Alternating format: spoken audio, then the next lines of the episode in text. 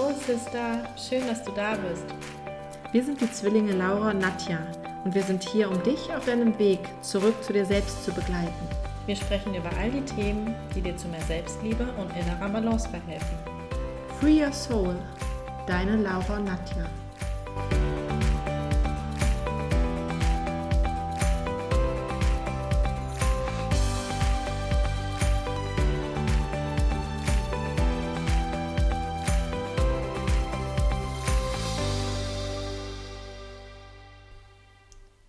Hallo du Liebe, heute geht es weiter noch zum Thema Zyklus und zwar aus der Sicht der TCM, also der traditionell chinesischen Medizin.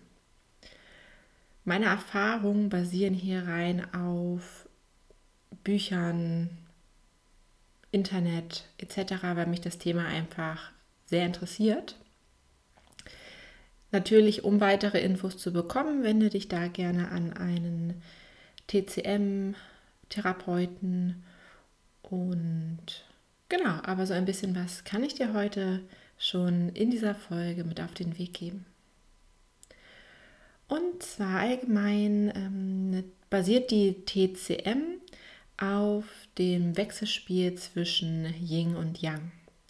Also Yin und Yang ist die Wurzel unseres Lebens und der Natur. Das sind zwei Energiepolaritäten, die sich gegenseitig beeinflussen, in einem Wechselspiel bestehen und ja, die einfach zusammen herrschen und die in Harmonie zueinander stehen sollten, damit wir uns in einem gesunden, harmonischen Zustand befinden. Ganz schön zu erklären ist es an den Jahreszeiten. Da kann man es auch gut in der Natur beobachten. Und zwar, wir starten mal mit dem Winter. Alles ist ruhig draußen, es ist dunkel, die Bäume sind kahl, es ist kalt. All das symbolisiert das Yin. Also Yin steht für Kälte, Dunkelheit, für das nach innen gezogene. Also wir sind ja auch im Winter, befinden wir uns meistens drinnen im Haus. Ähm, steht für das Weibliche, das Ruhige, das Passive und im oder für unseren Körper auch ist es die Materie, die Substanz, Blut und Säfte, die in uns herrschen. Dann nach dem Winter kommt der Frühling und die ersten ja, Knospen erscheinen an den Bäumen. Es wird wieder etwas freundlicher, etwas heller draußen. Die Vögel fangen an zu zwitschern. Das heißt, von dieser dunklen, kalten Jahreszeit geht es Schritt für Schritt weiter in das Erblühen. Das heißt, das Yin wandelt sich ganz langsam Richtung Yang. Und das Yang ist in seiner vollen Blüte im Sommer, wenn es warm ist, wenn wir viel nach draußen gehen, wenn ähm, ja, wir aktiv werden, es ist hell draußen, steht auch für das Männliche, das Aktive und symbolisiert die Energie in uns. Und nach dem Sommer, wenn die Energie sich langsam wieder zurückzieht zum Herbst. Die Blätter fallen ab. Es gibt mal dunkle Regentage. Das heißt, das Yang wandert langsam wieder rüber zum Yin. Und so ist es ein Kreislauf, am Beispiel jetzt der Jahreszeit. Natürlich haben wir diesen Kreislauf auch in den Tageszeiten. Wir haben diesen Kreislauf in unserem ganzen Leben wir Frauen durchlaufen diesen Zyklus einmal im Monat, unser Menstruationszyklus. Auch der symbolisiert das Yin und Yang. Und wie zu Beginn gesagt, geht es immer darum, dass diese beiden Energien in Harmonie zueinander sind. Im TCM sagt oder nennt man die Energie auch Qi und dieses Qi fließt über Energiebahnen, sogenannte Meridiane, durch unseren Körper und versorgt diesen.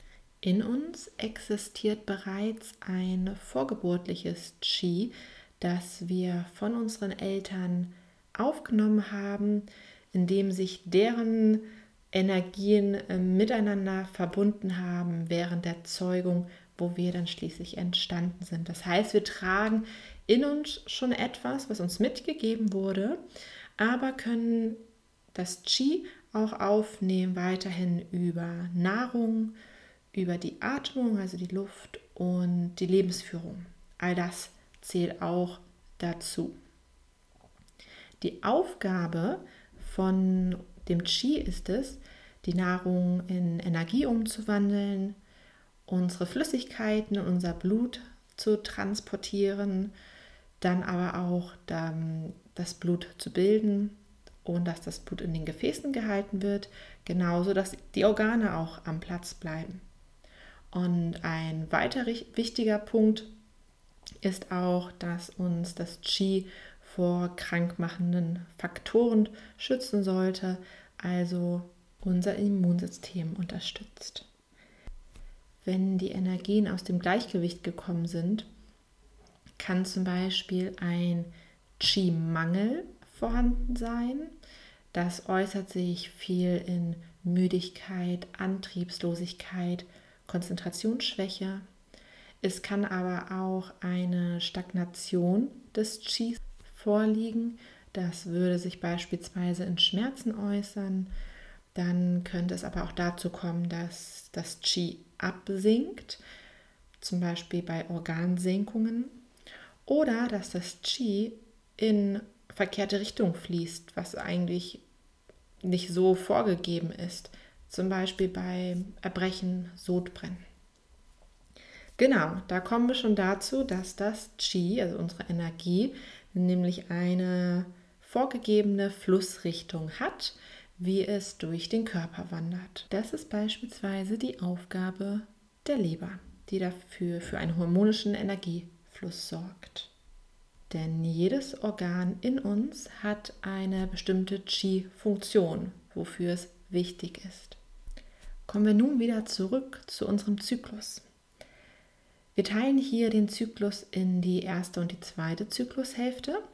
Und die erste Zyklushälfte da ist die Yin-Energie vorrangig.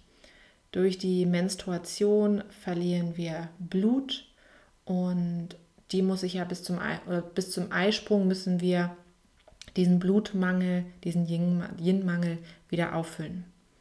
In dieser Zeit ziehen wir uns also mehr zurück, sind mehr in der Ruhe, hm, haben weniger Aufgaben und ja, sind einfach mehr bei uns. Die zweite Zyklushälfte ab dem Eisprung symbolisiert dann das Yang. Und zwar wird die, ähm, der Fokus nun mehr auf die Gebärmutter wieder gelegt, denn das Ei ist gesprungen. Es geht jetzt darum, dass ein befruchtetes Ei sich in der Gebärmutter einnisten kann. Das heißt, die Gebärmutter füllt sich mit Blut, viel Aktivität in diesem Bereich und auch wir kommen hier in unsere Kraft, sind aktiv, gehen raus. Folgende Organenergien unterstützen hier unseren Zyklus. Das ist das Herz, die Milz, die Niere und die Leber. Die Milz, die sorgt für ausreichend Blutproduktion und sie stellt die Energie bereit um das Blut in der Gebärmutter zu halten, dass es nicht sofort wieder abgegeben wird. Dann kann man gleich schon einen Bezug zum Beispiel dazu stellen, wenn man viel zu ähm, Schmierblutung, Zwischenblutung neigt, dass es vielleicht mit der Milzenergie zu tun haben könnte. Das Herz ist zuständig für den Wechsel zwischen den Zyklusphasen. Also es kontrolliert dieses, dieses Spiel zwischen den Energien. Die Niere, die speichert die vorgeburtliche Essenz, also die Essenz, die wir von unseren Eltern mitbekommen haben, und die nachgeburtliche Essenz, sprich das, was wir in unserem Leben jetzt aufnehmen über Nahrung, Atmung und unsere Lebensführung. Die Nierenenergie, sie steht für Wachstum, für Fortpflanzung, für sexuelle Energien, für Alterung und beeinflusst die Empfängnis. Also hat auch hier viel zu tun mit Kinderwunsch. Auch da sollte dann ein Augenmerk drauf gelegt werden. Und dann haben wir noch die Leber. Da hatte ich ja schon erzählt, die sorgt für einen harmonischen Energiefluss und ist auch unser Blutspeicher. Die TCM hat verschiedene Methoden, wie sie den Körper unterstützen kann, wie sie wieder Harmonie zwischen den Energie oder in die Energien bringt. Unter anderem mit, durch die Akupunktur. Dann ist Ernährung auch ein wichtiges Thema. Da gibt es diese die, oder die fünf Elementen Ernährung. Wäre jetzt zu viel, wenn ich das noch alles erklären würde. Ähm, vielleicht können wir da noch mal ein extra Thema zu machen. Und genau, dann spielen Massagen eine Rolle, Kräuterheilkunde und Bewegungs- und Atemtherapie, beispielsweise auch Qigong, wenn das der eine oder die andere von euch kennt. Genau, das wäre es erstmal ein grober Überblick über Zyklus im Zusammenhang mit der TCM. Gerne können wir das Thema nochmal ausweiten. Und ja, ich hoffe, dass du jetzt mal einen guten Überblick bekommen hast und wünsche dir nun einen wunderschönen Tag oder Abend, je nachdem, wann du die Folge hörst. Wir freuen uns sehr, wenn du uns eine Bewertung da lässt oder ein Feedback gibst bei Instagram. Da kannst du uns folgen oder folge uns bei Facebook Schau auch gerne auf unserer Homepage vorbei, da gibt es die ein oder anderen Geschenke für dich und lass es dir gut gehen. Bis dann.